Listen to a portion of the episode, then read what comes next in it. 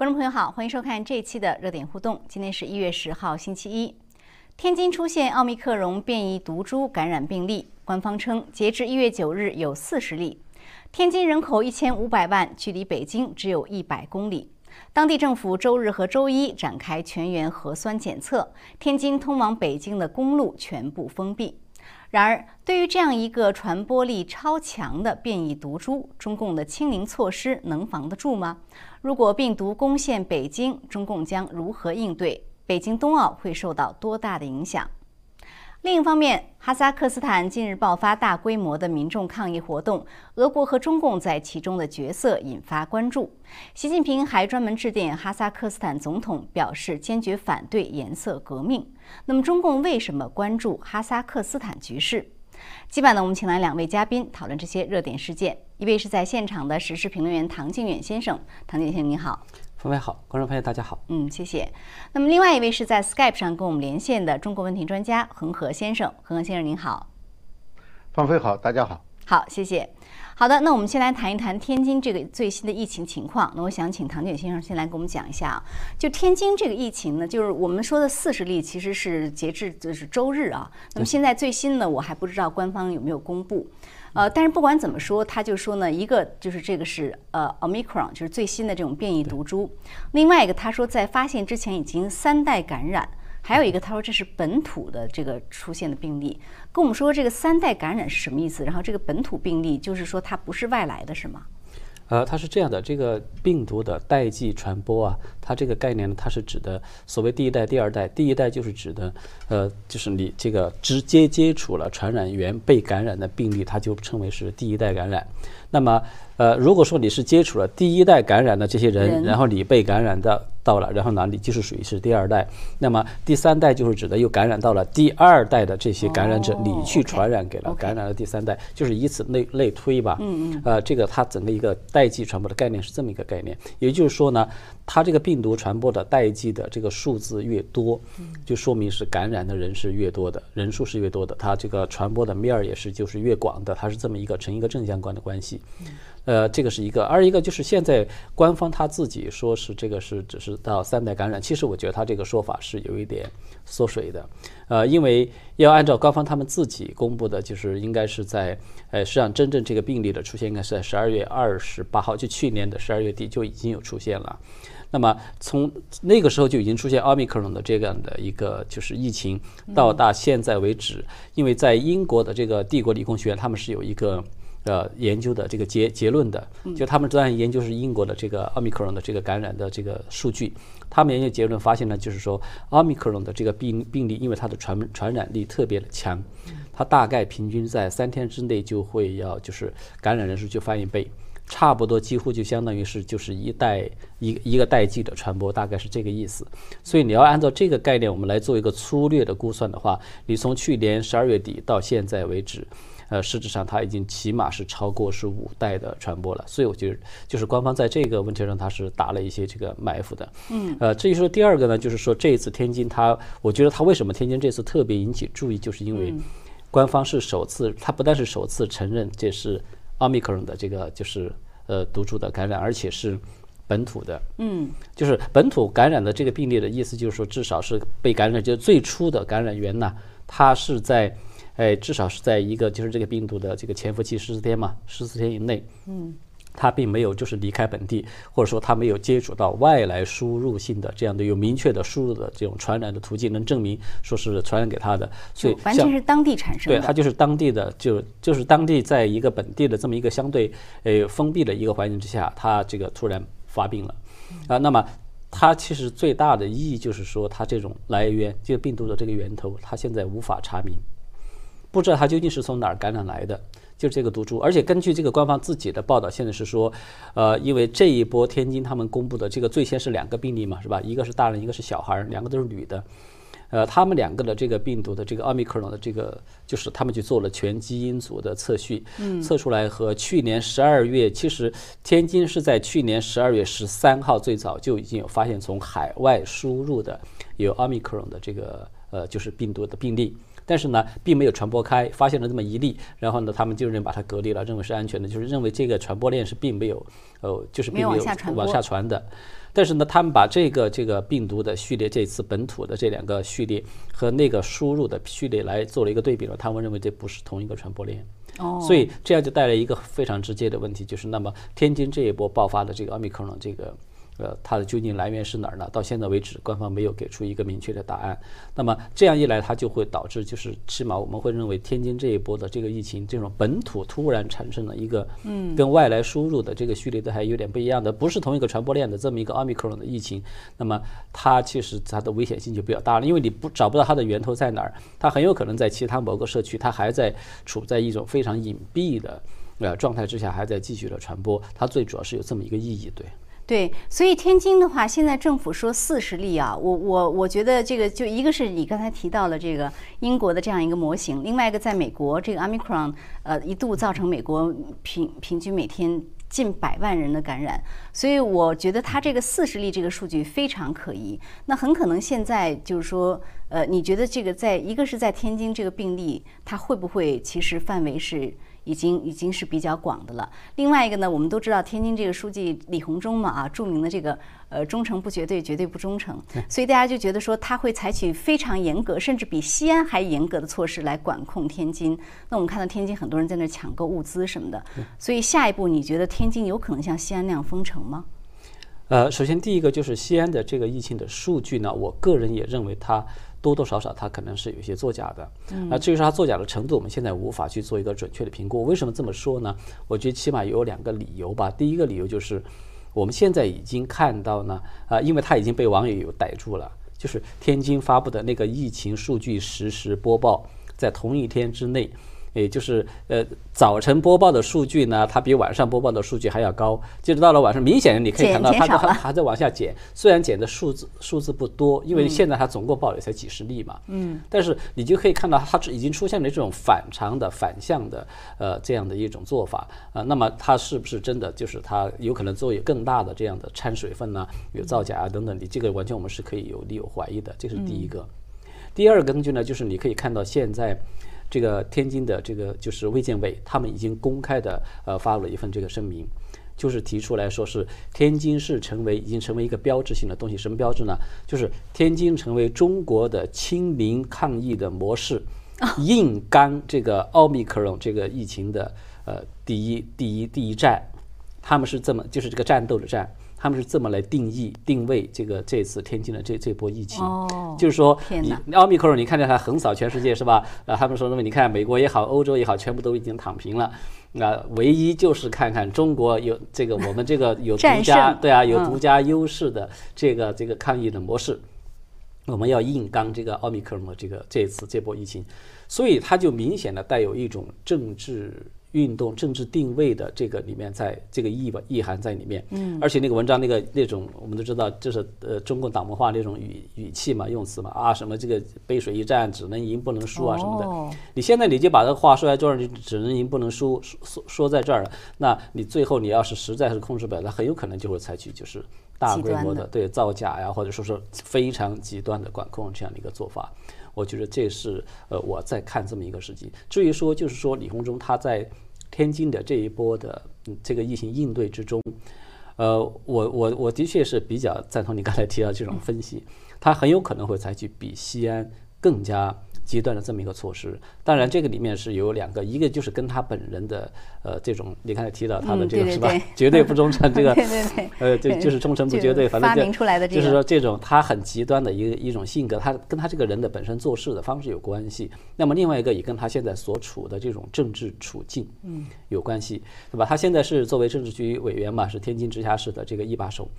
呃，如果说尤其是这波疫情刚好是在这个。冬奥会马上就要进了一个非常关键的节点上，不管时间还是空间。对，如果说他要是把这个关要是把好了，是吧？没有影响到北京，没有影响到冬奥会，毫无疑问可能会给他记一大功。他很有可能甚至这个在他的仕途上会有很大的帮助。但是如果说他要这一关失手了，影响了北京，那么他的基本仕途就到此为止了。我觉得，甚至很有可能还被还要被追责。所以呢，对他本人来说，就是说，不管是从他自己的个人利益，还是说从他的这个呃他的所处的这种环境吧，啊，他都是基本是没有什么退路。他很有可能会采取就是不管三七不惜一切代价，中国经常会说这句话，是吧？我们也要把它给这个防止住。嗯，对，其实我看网上显示，那个天津的这个在出这个检测出这个奥密克戎病毒的一周前那个轨迹啊，天津人出行的轨迹，基本上主要的好像去的就是北京啊、河北唐山啊这些地方。所以现在外界最关注的就是说，北京会受到多大的影响，然后你的冬奥会受到多大影响？我都怀疑北京很可能已经有了，但是关键就是说，如果北京发现了这个案例。您您觉得北京当局会怎么应对呢？他会承认吗？呃，这个问题呢，我觉得分两个两个两个方面来看。首先，第一个就是北京有没有现在这个已经有了疫情，我个人也是比较呃，我比较有把握，肯定北京很可能是已经有了。为什么呢？就是刚才你提到这个地图，嗯，就是从这个，他是在天津疫情爆发之前一周，从一号到七号七天的时间，从天津迁出去，迁往全国各地的一个迁徙的一个百度的一个地图。那么这个地图里面，迁往北京的、去往北京的人的比例是最高，占第一位，比例高达百分之十七点九二，也就差不多接近是百分之一十八，都是去北京的。它这里面还有一个相反的例子，就是特别引人注目的，就是呃，从天津迁往河南的安阳，安阳市的去。它有很少的一个比例，大概是百分之零点四三。哦，但是安阳那个就是从天津去的，对不对？但是这个官方现在已经自己都已经证实了，说在安阳出现了两例这个奥密克戎这个病例，它就是从天津来的。嗯，所以你就可以讲，我们就做一个简单的推推论了，就是你你从天津迁迁出到这个安阳去了，才只不过是百分之零点四的。非常小的一个比例，这么少的人口就已经有传播链，就已经延伸到安阳去了。那你在北京是吧？天津到北京这么庞大的人流量，啊，你说你北京现在是一个都没有，非常的安全。呃，我觉得这个从理论上讲，它几乎是不可能的事情。嗯，所以这个是一方面。另一方面就说，北京如果说它要是出现了这种奥密克戎的疫情，它会现在怎么来应对？我觉得这个对习近平来说，他现在的确是对他是非常棘手的一个局面，就是他。公布北京的疫情和不公布北京的疫情，对他来说都非常难办。是啊，因为他如果说公布了北京的疫情，那么他就因为我们都知道，中共的他处理这个疫情，他就是这种一刀切的，是吧？清零、封城，然后加上什么全员核酸检测等等，反正一条龙的一套一整套的东西，他跟着全都要上。一旦他要是宣布说北京已有这疫情了，我们必须得采取措施了。好，你一封城，你一全员全员核酸什么的，一上来。呃，这个冬奥会基本就相当于是失败了。你你你吓都把人家就吓走了，是不是？你开的就不就对，相当于你开的就不是冬奥会，你开的是冬季抗疫这个直播直播现场大会，几乎就是这样子的，是这么一个概念。所以我觉得这是习近平可能是很难以接受的。但是反过来，如果说他明明已经有了疫情，他不予公布。那么你不公布，它只是表面上它就无法去采取这些很极端的，就是封城啊、什么管控啊等等这些措施，它或者说它只能在暗地里去做，它的力度呢不至于做的这么大，但这样一来，它就会带来一个风险，就是可能会让这个病毒啊。传播，它对它会更快的发酵，会更快的传播。嗯，如果说这个速度，还是到最后兜不住，这个就有点像拿纸去包火一样。你要是最终兜不住，万一你正在举行这个冬奥会，甚至在冬奥会马上就要开幕之前，一下子你兜不住了，一下爆发出来，你更糟糕，你同样还是一个失败。所以对习近平来说，我觉得他现在是非常就是有点进退两难。对，对，其实这其实是个面子问题，因为他计算即使大面积的传播开又怎么样呢？那个的很多国家都是这样的，但是这个就牵扯到他根本的。思路的问题啊，那我想问一下恒河先生，就是您怎么看这个天津疫情现在这个严重程度和接下来他可能的举动？这是第一个。呃，天津这个疫情呢，其实是可以预料的。这个奥密克戎呢，它的传播速度确实非常快。就是你记得刚这个南非刚刚公布的时候，这个拜登政府马上宣布，呃，包括南非和非洲南部的几个国家同时都禁航，你记得有这件事情吧？然后这个似乎好像想想把它堵住，但是一个星期之后，这个奥密克戎在美国就攻城略地，然后很快的，才几天功夫，现在我们看到奥密克戎已经在美国的这个新的病例当中已经远远超过德尔塔病毒了。嗯，就是说，当你发现第一例的时候，其实已经在社区传开来了。嗯，那么从天津角度来看的话呢，其实就是这个情况，就是。因为本土病例的话啊，它不是真的本土本土病例，呃，这种突变能够突变到这种程度，它不可能有两个中心，呃，在南非有一个中心，在中国同样的这个病毒会突变到这种程度，它一定是从南非，实际上就还是传进来的是吧？还是传进来，他是是找不到传进来这个。他说三代的话，就是说他能够追溯到的，在天津这一批人当中，呃，就算他四十个吧，哦，四十个人当中，他可以追踪到一个人，而这个人呢是在社区，嗯，就是他不是从外外面进来的，所以这叫这叫本土病例。嗯但是并不表示这个人的病就是从他自己是第一个突变，出来的，这不可能不可能两个地方突变出同一个东西来，它一定是只有一个突变然后传开来的。呃，第二个呢，就是说它不可能是没有传染源，只是说你查不到。那这一来的话呢，其实就存在另外一个问题，就是除了这四十个人以外，很可能在其他地方有分点的这个小的爆发点，在不同的地方也都是几十个人、几十个人的，呃，他们又来自同一个来源，所以他为什么要搞全员检测呢？全员检测的问题就在于他知道这不是仅有的这个病例的集中地方，他要全员检测才能够把其他不同的点都找出来，这就是他这个清零的思维，就是其他地方、其他国家哈不会去搞这个全员检测，就为了这么这么几个病例，因为这第一全员检测本身，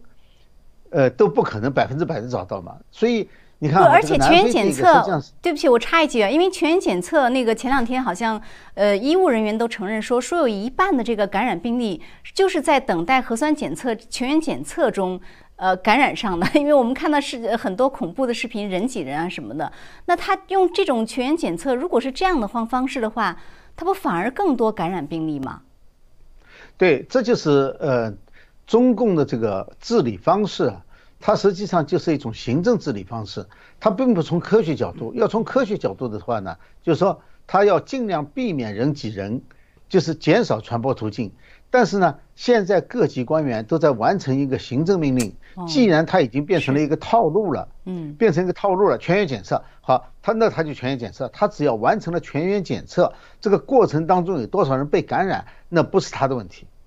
他要不做全员检测，那就是说他没有完成上面的任务。也就是说，中共现在对于这个呃清零，它有一套做法，这一套做法本身就是不科学的，本身就是导致进一步传播的原因。但是问题就在于，这个这些官员们他是为了完成一个政治任务，所以呢，具体的过程科学不科学科学跟他没有关系。你照科学走了，照样撤你的职；你不照科学走，但是按照上面的意思走了，那还真不见得会撤职。所以这就是一个，就是一个科学问题，政治解决必然导致这个后果。就是说，他的这一套防治的方法，很可能就是最终把它打垮，就是把这个疫情扩散，把他这个清零政策打垮掉的那个具体做法都在里面了。对，所以就是照您这么说，呃，不要说天津了啊，其他地方很可能这个奥密克戎病毒也已经传播开了。那那那北京的话，也不一定就没有啊，您怎么看呢？呃，我个人是认为是肯定有的。奥密克戎如果说在天津这一个区有三代的话，假如说三代哈，嗯，那么它实际上不止三代，因为第一个人他必定还有个来源，对吧？就我刚才讲的，他不是自己第一个这个先证者，嗯就按照遗传病就是先证者，就这个家族里面的第一个，他不是第一个，所以说范围一定大很多。那么既然说他能够到河南，呃，到河南，那么他一定可以到北京。呃，因此呢，就是按照按照从南非传到美国和欧洲的这个情况来看的话，当欧洲发现少数病例的时候，美国当时还没有发现病例的时候，美国就决定封了。但这时候实际上已经在美国社区传染开了，要不然的话不会这么快的时间就变成统治地位。所以中国的情况在这方面是是一样的，尤其是这里还有一个很大的问题，就是。这个核酸检测不仅是存在一个激发感染的问题，就是在检测过程当中成为传播链的关问题。另外还有一个就是它的假阴性是很多的。我们知道这个这个疫情爆发初期的时候就发现了很多人是反复检测，然后就就是就是在这个好几次之后才变成它是个怀疑阳性对象，哈所以把它隔离开来了。嗯，隔离过程当中检了三四次、五六次，到最后一次在检测的时候是阳性的，前面全都是阴性。也就是说，在核酸检测的过程当中，有相当高的比例，它可不是个别案病例啊，相当高的比呃比例呢，这个被检测的人呢是检测出来是假阴性的，就说他其实已经是阳性了。所以说这种传播速度，呃，如果说没有进北京的话，那是一个奇迹。嗯，而进北京甚至周边地区，就按照这个天津过去一个星期，就是他向外迁移的这些人，就是旅游啊出去的人的走的走向的话，我觉得这些地方可能都存在了。当然呢，现在是天津第一个证明这是奥密克戎的。嗯，呃，我们没有看到在呃，就是河南的这个病例当中有宣布是哪一种。就河南安阳是有一个，对，安阳只有安阳，它是有的，嗯。就是说，呃，它有这么呃几百个病例吧，嗯。呃，几千个病例啊，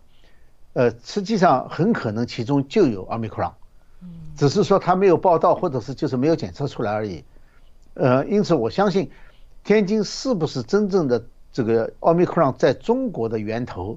连这一点我都我都在还在怀疑。嗯。那如果说这样的话，您觉得？如果真的呃，北京北京这个中共当局发现北京有这个奥密克戎的病毒了，他会不会干脆就不说？为怕影响他的冬奥，他可能就不就不不宣布呢？呃，这是一个很困难的问题，因为这个，在北京市它是没有这个权利做这个决定的，所以这个决定呢，一一定会打到最高层去，就最终是一定要交给习近平的，因为 习近平是亲是是是，自指挥。像唐建先生说的是两难，对，亲自指挥、亲自部署，对，所以这就是一个很大的问题。这个事情就是这样的，就是报给你了，如果报给你的话，也就是说，在这个报告的途径方路上就不止一个人了。嗯，那么最终这个决策错误的话呢，因为习近平现在面临这个二十大之前哈，其实，呃，他是面临很多困难的，就是说有很多迹象表明，在中共的高层呢，呃，是要想方设法找他的。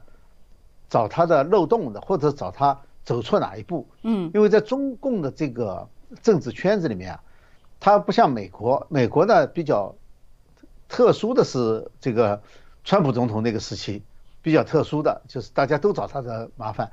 但是在一般情况下，在美国政治当中呢，你只要是建制派的成员，呃，那基本上呢就是说他不会去这样子找。但在中共呢是这样的，谁一旦有了权，他就要把别人全部扼杀掉。嗯，但是呢，别人呢也虎视眈眈的看着你，你走错，一旦出错以后呢，那别人也像狼群一样的要扑上来的，呃，所以说，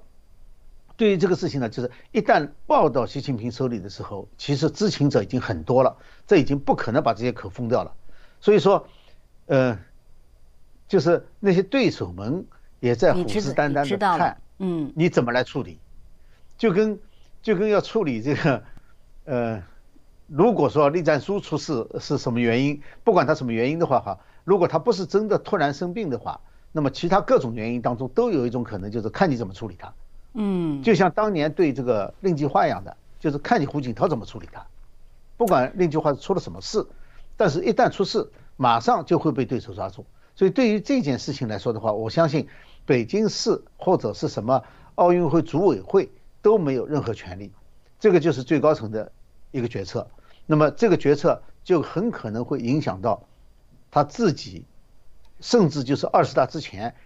这一系列的可能发生的事情，因为二十大还有那么长时间嘛，呃，可能会发生的事情很多，呃，而且大真正会引起政坛上重大事件的哈，嗯是你没法防的，是是是你防不住的。没错，所以这就是这我觉得，您听对请讲。对你，你能防的，你能想到的，你都防住了，但是最后防不住的是你自己被锁住了，就是你做的每一步都朝着那个方向去，而且你退都退不出来，因为你要完成你的政策，要完成你目标，你必须那么走，这就跟下棋的时候是一样的，就是高手下棋，对方哪怕我提前三步五步告诉你，我再过几步就要将你军了，你还是防不了。嗯是问题就在于，因为你没有别的路，他早就在几步之前，甚至更多的步骤之前已经把你锁住了，或者是你自己的步骤，自己想解脱的步骤把自己给锁住了。一样的，现在最难对付的，其实还不是人和人之间的，就是派系当中的斗争，而是所谓天赐良机，就是就像疫情一样的，疫情就是它天 我我正想说的就是上天给习近平出了一个难题，到你这边，你说你宣布不宣布？你宣布的话，你你你就要去清零，一清零这个一封啊，什么又怎么样啊？呃，你这个冬奥就大受影响。你要不宣布的话，就像刚才唐典先生说的，它有可能爆发的更厉害啊。但是我觉得有一个很多人会不理解，就是说他为什么一定要清零呢？因为像奥密克戎这种，就基本上就是没什么症状或者症状很轻微的。呃，甚至有人说它是个天生的疫苗，你为什么一定要去清零呢？它不能改吗？您觉得？这问题就在于这里，就是因为这个疫情整个发布的过程、发生传播的过程，哈，呃，它有一个非常特殊的现象，就是在中国爆发了以后呢，传到全世界以后呢，全世界被搞得焦头烂额的时候，中国看上去特别平静。哦，这个特别平静呢，不管它是什么原因哈，呃，它确实起。呃，就是它的生产没有受影响，就至少在过去一年多的时间，全世界对中国这个世界工厂的生产都是依赖性非常大的，因为别人都不生产了，他那里照样生产，呃，所以看上去是很平静的。那么这一来的话呢，中共呢立刻就把这种平静，就是疫情表面上看上去不那么，不管是什么原因，嗯，呃，是看作了它的一个制度的优越性，呃，从这一点，不仅他要叫大家忘记掉他中共最早。掩盖疫情所造成的呃伤害，而且还要学习中国的抗疫的方式。确实，世界上还真的有很不少人，包括美国在内，其实有不少国家都在某种程度上学习了中共的这个抗疫的措施、抗疫情的封城的措施。呃，在西方国家实际上是没有这个概念的。那么这一来的话呢，他自己把自己的疫情和他自己的这个政治正确和他的体制挂上钩了，是他自己干的事情。那么这一来的话呢，现在。奥密克戎传播性这么强，呃，其他的德尔塔也很强。那么在这种情况下呢，如果它的清零政策改变的话，它首先面临的问题就是它的制体制就不是比别人更先进了。呃，这一点中共呢，所以中共犯这一类的错误的话呢，它和别的国家不一样。别的国家犯了这个错误呢，一旦被公众知道了，或者是他知道这个错的很厉害了，那他可能会及时的调整。但对对中共来说，所有的错误。都是和他的政治正确，都是和他的政治体制，以及和领导的这个最高领导人的这个伟大光荣正确是联系在一起的。改就说明他没有那么伟大，没有那么正确。嗯，那么这个呢就承受不了，就是在中共的体制下，这个任何人都承担不了这个。所以我们可以看到，就是他灾难一般情况下，就重大的失误一定要发展到全局性的灾难才有可能改变，在那之前。是很难改变的，谁来提？谁来提出来这个改变？是，呃，来改，呃，他自己把它挂钩，自己把自己给拴死在上上面了。嗯，除非完全性的失控。所以，唐建先生，您您您怎么看？您也觉得中共不会改变他这个清零政策吗？即使在奥密克戎这种病毒甚至有可能全境爆发的情况下？对，我认为它不可能改变，因为这个背后呢，呃，我简单补充一点，其实刚才我觉得恒河先生已经说得非常全面了，就是说，呃，中共它这个清零模式，它其实多少是有一个历史背景，就是在二零二零年刚刚疫情爆发是吧？武汉封城，他一下觉得武汉封城很成功，是吧？封了七十多天，然后终于就把整个这个疫情给控制下去了。那么在那种时候，后来你看它有一些局部其他的一些局部地区一些小的爆发，嗯，它也是采取这种清零的封城的这种模式，很快就把它这个疫情平平复下去了。所以呢，那个时候中国他们就得出了一个一个结论，他们认为这个一定是最有效的，呃，而且呢，当时他们其实还有一个背景什么？因为当时疫苗没有出来，所以他们其实是把这个呃，就是全面清零封城的这种模式，在当时他们只是把它当做是一个非常极特殊时期，嗯，采用了一种非常手段。那么，只要等到疫苗一出来，疫苗大规模的上市开始这个普及之后呢，那么它肯定就会把这个转入到疫苗的身上去，就是防疫的这个手段重心就会转移到由疫苗来承担了，就不再是使用这种。在那个时候，他们的就是整个全世界都普遍都是这么来认识的。但是呢，就说形势变化非常快，是吧？这计划没有变化快，谁都没有想到这个病毒它会到后面会变异出这么多个新的这个变种，而且一个比一个厉害。呃，越变越厉害，就到最后到现在为止，我们看到这个奥密克戎，它虽然这个就是说，呃，它的致死率和重病率并不高，但是呢，它有非常强大的就是这个疫苗逃逸的能力，呃，对免疫逃逸的能力，基本上没有用。对，所以它实际上就到意味着这个疫苗是基本上破功了，就疫苗你基本起不了啥作用。所以导致了现在中共他现在走到现在为止，他发现疫苗完全不起作用，所以他唯一，但是呢，尤其是中共的疫苗，它比这个西方国家生产这种疫苗它还要更差，对吧？西方国家疫苗虽然说是这个呃效力已经是减弱了，但是多少它还能够起点作用。但在中共这种情况下，你看西安是非典非常典型的例子，西安的疫苗接种啊达到了百分之九十八普及率。但是根本就它同样是被全程这样的封城，所以它现在到就是整个这个抗疫的模式走到现在呢，中共当局他们现在已经得出的结论就是疫苗是指望不只靠指望不上指望不上的，所以它只能够依靠唯一的依赖就是它这个所谓的独家优势这种封城，所以你就可以看到它经历了那么一个变化，在过去这种极端的封城它只是非常时期的非常手段，但是到现在它已经变成越来越常态化、标准化。是变成这么一种有这么一个演变的趋势，所以在这种情况之下，它已经变成常态化，甚至变成制度化。只要一发现几个病例，我就立即全城就开始封了，然后就开始全民核酸，它就已经变成一种标准化的操作的程序的时候，你要想让它突然把它给停下来，我觉得这是基本是不太可能的事情。对，第二个就是，的确是他有习近平非常关键的，他把这个他没有把这个清零政策呢视作是一个。他没有把它视作是一个简单的公共卫生政策，他是把它更多的是视为是一个政治优势，是一个不是一个可以调整的东西。对，这是涉及到，的确就是刚才何文先生所说的，涉及到他的，因为他不是一直在说要以这种嗯，就是什么社会主义的这种优越性 是吧，去挑战民主社会，他就把现在这种清零模式呢视为社会社会主义优越性的一个最大的象征。他自己把它给赋予了一个非常强烈的政治内涵在里面，甚至把它弄成了一个在中国是绝对政治正确的东西。你看张文宏医生是吧？呃，只不过才来简单的提了一下这个是不是可以考虑与病毒共存，立即就被批倒批臭。是吧？呃，甚至这个《华尔街日报》也有报道，报说就说中共连高层内部，他们曾经都有人曾经有提出来过，说我们是不是可以适当的考虑一下与病毒共存这种路线？这是另外一种不同的抗疫路线，是不是那个更加合理啊？嗯，才这么一说就被习近平劈头盖脸的给劈回去，所以他已经变成这么一种政治正确的一个东西呢，就说。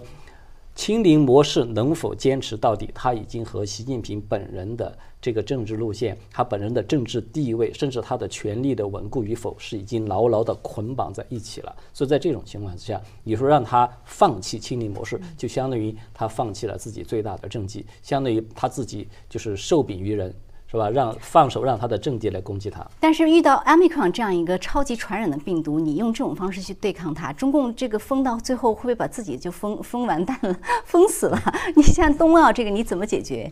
呃，的确就是这样。所以在我看来，就是这一次这个，我觉得对习近平来说，他是真正遇到了前所未有的一个严峻的挑战。就是奥密克戎对它的整个这个清零政策，在两大两大它的工具上面都带来一个非常大的挑战。我们知道，清零政策其实它就是两大部分组成的，对吧？第一大部分就是。封城，但是这种封城呢，它是有时它是分级的，呃，分层分级的这样的一个封城，还有一个就是全民核酸，就是这两大部分。那么奥密克戎带来的这种，它一个是隐蔽性，一个是强传染性，还有就是这个疫苗逃逸能力，它其实就是导致这个你封城你封不住它，它早就可以很隐蔽的在社区进行传播。然后你这个全民核酸检测呢，因为它有很强的这种疫苗逃逸能力啊，现在对它的核酸检测这个阳性率非常低。我刚刚看到就是最新的这个应该是哈。佛大学的这个教授，一个叫做瑞安的，他，呃，他也公布了一组数据。他因为是调查的美国的这个奥密克戎的这个数据，他就说美国这边的就是做那个核酸检测，对这个奥密克戎的有症状的，它的阳性率只有大概百分之五十到百分之八十。哦。那么对无症状的，它阳性率更低，只有百分之三十到百分之六十。你把二者把它合并起来，它的平均的阳性率大概也就是刚刚过半，百分之五十左右的样子。你就只有百分之五十左右，你能够把它测出来。所以你在这种情况之下，你去做全民核酸，其实它就像刚才何先生说，它一定有大量的这种假阴性的存在，很多病例你会漏掉的。也就是说，奥密克戎它对习近平这个清零模式，这我们刚才说这两大工具，它都是带来一种空前的挑战。这个对他来说是非常危险的一件事情。是，就是一时半会儿测不出来，但是你老测，它就老测出来新的，你这没完没了。那还有一点时间啊，我想请恒河先生很快跟我们谈一下哈萨克斯坦这个话题啊。就一个，我想问一下，就是现在外界有人把它比作这个和是一种这种六四一样的颜色革命，这种比喻是不是贴切呢？呃，其实说六四是颜色革命，这个其实说不太过去。我个人啊，从来不认为六四是一次颜色革命。嗯，呃，因为六四呢，其实当时的反腐哈，并没有呃任何对政权真正的挑战。嗯，对。呃，虽然说有这个当中有人提出来民主的诉求，呃，但是呢，基本上，嗯，严格的说还是在呃西，就是当时西西那个那时候的政治框架下面，就是共产党的领导。呃，那个政治框架下面所进行的一些呃，对于呃改良吧，哈，看上去看上去那个嗯不好的社会现象，或者是不好的这个呃制度里面的一些个人呃进行惩罚，或者是进行呃一些改变。对，严格的说是是一个呃，我不去给他定是改良还是革命了，肯定不是革命了。嗯，所以说说是颜色革命的话呢，可能有一点不太符合。当然。呃，现在也没有必要去讨论六四究竟属于哪种类型，因为个人观点不一样。对。但是呢，这个哈萨克斯坦呢，呃，哈萨克斯坦的这个抗议活动呢，后来它转向，呃，从这个对燃料涨价的抗议，很快的就针对了前这个领导人，呃，前总统就是纳扎尔巴耶夫。是。呃，另外呢，就是对整个这个，呃，这个社会的腐败啊。呃，就这方面和六四的时候有点相似，但是呢，它它的这个范围要比六四广得多。六六四呢，其实集中在两个部分，一个呢就是全国各地的学生，还有一个呢就是北京的市民，这是最集中的。呃，但是对于更多的后来也有人检讨嘛，说是工人啊、农民啊没有发动起来，啊，不管发动不发动了，就是说他没有在社会层面有更广泛的这个呃动员。而在这个呃哈萨克斯坦呢，它其实整个社会面的动员相当广泛，嗯，就是说在各个城市，不仅是学生，这个是完全不一样的，呃，那么呃，所以呃，据我看到你你可以有点但是它是一个对于专制，对于前前总统或者前总总统这种势力这种呃专制的这种政府，或者是亲共的这种政府的这种哦，或者不是说亲共吧，它本身就是一个共产主义的支持者，是吗？呃，对他前总统他本来就是共产党嘛，嗯，他就是呃苏维埃就是当时是呃呃哈萨尔呃哈萨克斯坦的呃苏维埃共和国，就是苏维埃加盟共和国的领导人，一九八九年担任领导人，到九一年呃苏苏联彻彻底垮台的时候呢，他又好他是最后一个从苏联独立出来的加盟共和国，嗯。呃，所以那但是呢，这个领导人没有换，呃，所以说他只只是说这个体制变了，他号称哈，呃，他的体制实际上是是民主体制，呃，而且呢是一个世俗政府，啊，他虽然这个呃居民当中信伊斯兰教的很多，但是他是一个世俗政府，嗯，呃，所以从这种角度来看的话，他并不是一个，也就是说他实际上的转型没有真正的完成，嗯，从这个前苏联啊转到后来。不像东欧那些国家，东欧那些国家呢，就真正的完成了转型，呃，就是前华沙条约组织，就是苏联阵营那些国家。但是呢，苏联境内的，特别是中亚的这些国家，包括甚至包括白俄罗斯啊，就这些国家啊，他们没有彻底的完成这种转型，所以后来就成立了一个独联体嘛。那这次出兵的呢，是独联体的一部分成员。呃，所组成的一个军事联盟，那这个军事联盟绝大部分成员呢，其实都是中亚这几个国家，呃，什么吉尔吉斯啊，什么塔吉克啊，什么都是中亚的这几个国家，再再加上白俄罗斯，呃，再加上俄罗斯本身，呃，所以他们形成了一个军事联盟，然后这个军事联盟呢，来对军事联盟当中的某一个成员进行干涉，有一点像当年这个。华沙条约组织对捷克的干涉。好的，那我我最主要的想问一下，就是说这个民众的这个抗议活动，它是不是一种对专制体制、对腐败的抗议？是这个意思吗？对，他的他的后来转变了对这个专制体制，呃，